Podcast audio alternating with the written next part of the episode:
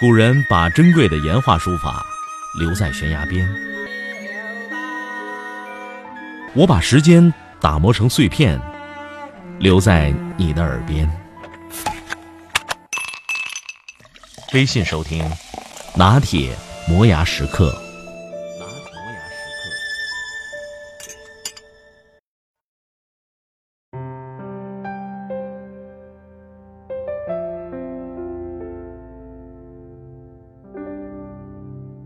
二零一四年八月份的一天，我还在图书馆里复习考研。那天气温很高，我旁边那狐臭大哥向我传来的愁云惨雾，让我变得十分狂躁。于是我提起书包冲出了图书馆，回到寝室洗了把脸。妈的，不考了。第二天，我在网上投了几份简历，第三天收到了几个面试通知。下个周四，我坐哈尔滨飞往上海的飞机，前途未卜。我不知道这算不算说走就走的旅行，也不知道如果那天天没有那么热，或许我旁边那位大哥换成一个没有狐臭的萌妹子，之后的一切还会不会发生？总之，我成了一个考研的逃兵。二零一四年八月十四日，我跨越了一千八百多公里。第一次来到上海，在这之前，我对这个城市的了解只停留在著名原创作家郭敬明老师的小说里。郭老师说，这里有大片大片的香樟，淅沥的细雨能把街道冲出金粉的奢靡。我面试的那几天住在一个青年旅社，一个房间六个人，有一半是老外。我先后跟两个法国人、一个古巴人、还有一个韩国人、一个英格兰人住在一个房间。几天之后，我的手语水平有了显著提高。可见，想要掌握一门语言，这语言环境是多么重要。同时，我们也在为消除语言的壁垒做着自己的努力。比如，我教那两个法国人用两句话来对话：“你瞅啥呢？瞅你咋的？”那两天，他们两个孜孜不倦的练习，一脸不被人理解的喜悦。我想，这就是所谓的文化输出吧。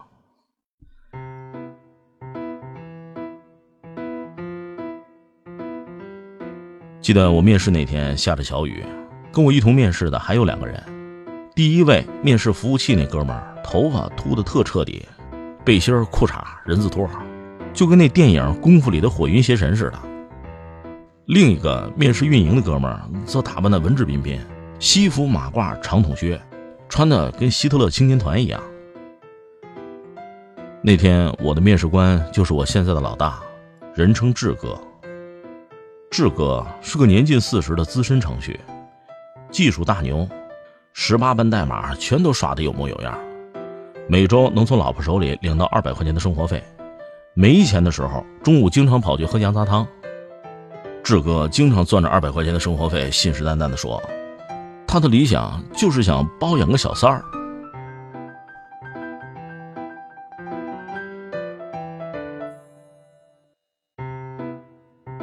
我租的房子在公司对面，一个酒店式的公寓。上班步行十分钟，其中五分钟是等电梯。嗯，不算加班费，实习期一个月的工资三千，房租一千七，再算上厕所的十平米。毕竟是上海，寸土寸金。宽敞不？朝向行不行啊？每当家里人打来电话问我这些情况的时候，我都不知道该怎么开口。朝向好不好，我也不知道，因为压根就没有窗户。这程序员吧，是个特苦逼的职业，赚得多，死得早。就是说这些人，那比程序员还苦逼的职业是什么呢？程序员实习生。赚的少，死的早，三千块钱，那真是得玩命。毕竟我在一个羊杂汤都要十五块一碗的城市，生活成本真不算低。那天我掐指一算，距离发工资不到两天了，于是超市里就买了些日用品。两天之后，我怀揣着激动的心情，坐等人生当中的第一桶金。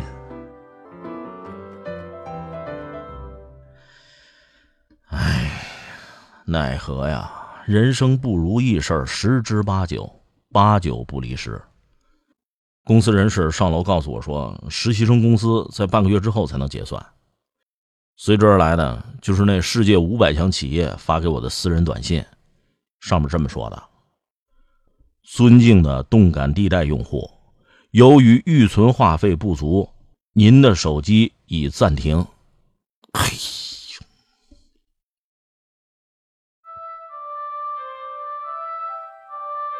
于是我托房东帮我换了个更便宜的房间，这个月那就可以省三百块钱，返还的租金足够我多支撑几天。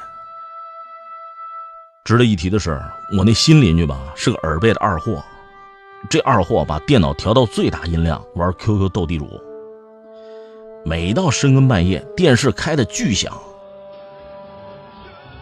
他看《康熙王朝》那几天，一到凌晨四点多总是这种动静。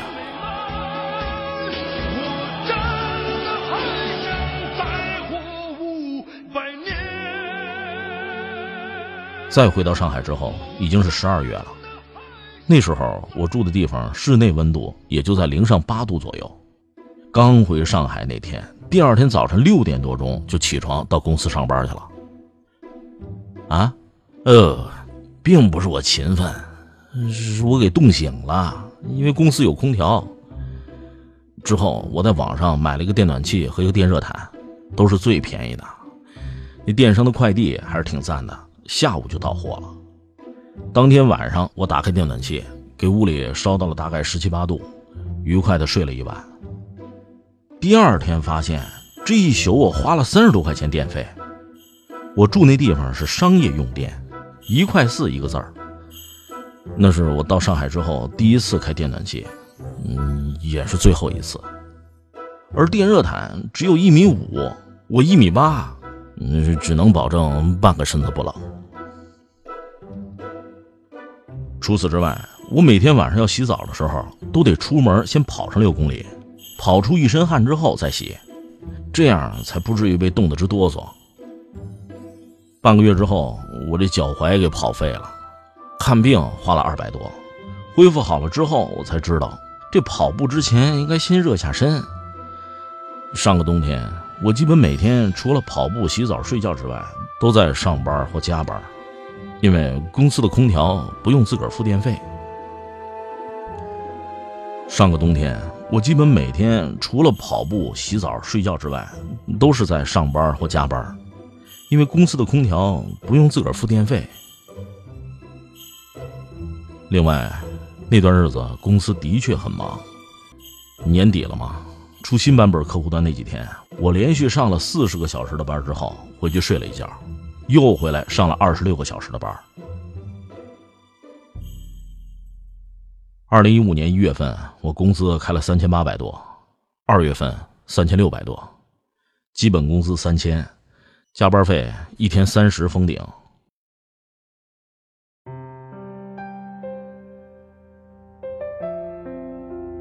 然而。平静的生活下，总有暗涌的波澜。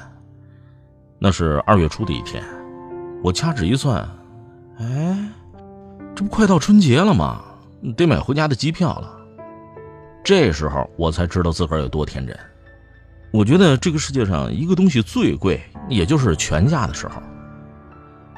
然而，那是我第一次看见春运十二折的机票，回家一千八百多，往返三千六百多。整个买票的过程当中，我的心一直在滴血，不止一次冒出来我要走回哈尔滨的想法。确定按钮点下去之后，我大学四年攒下的生活费和实验室赚的外快基本上就都交代了。在我来上海之前，我想在自个儿身上做个试验，试试不花家里给我的钱会不会在上海饿死。当我坐着一千八百块经济舱重新站在哈尔滨土地上的时候，我终于得出了结论：饿不死，但会很惨。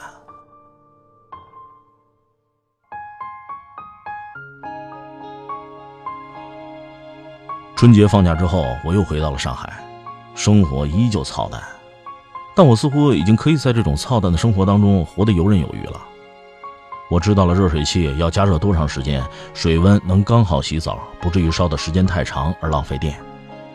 我知道了每天什么时候出门上班才刚好不迟到。我知道了楼下便利店哪种口味的面包又便宜又好吃。我知道了水果摊几点之后草莓会贱卖。我大概学会了不少东西。四月份的时候，我又搬了一次家，从酒店式公寓搬出去和同事合租。一千三一个月，并且再也不用掐着表烧洗澡水了。我上个月末回哈尔滨考试加毕业答辩，走之前和公司的领导谈了谈转正的工资，五位数加奖金，没有试用期，回来就转正。虽然比不上那些几十万的成功人士，至少对我来说已经是个不错的起点了。你看，生活似乎也没有那么糟糕了。记得之前有一天周末加班，中午我跟志哥在公司旁边的地摊喝羊杂汤的时候，志哥加了我的微信。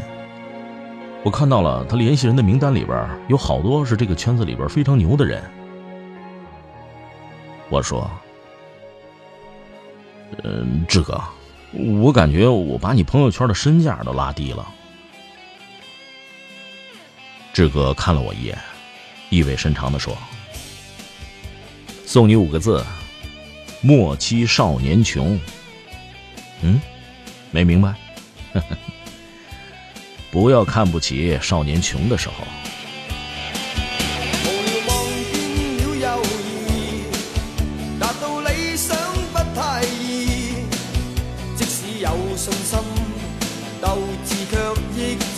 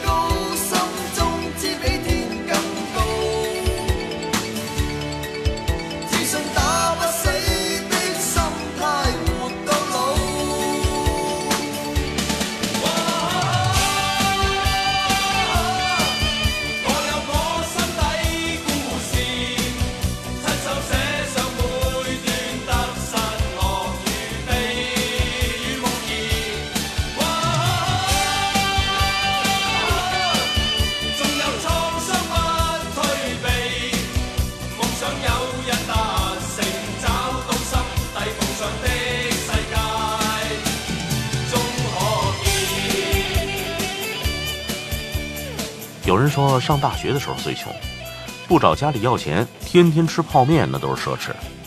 有人说刚走入社会，刚实习那会儿身处最底层，那个时候最穷，租房子恨不得租上下铺的。你还能记得起自己在什么时候最艰难、最穷的时候，你是怎么挺过来的吗？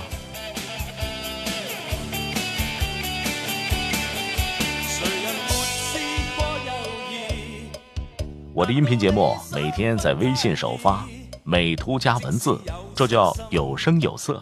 你可以边看边听，隔三差五还请你看点有意思的视频。微信搜索“拿铁磨牙时刻”，关注我，每天都会第一时间做好听的节目给你。咱们微信上见。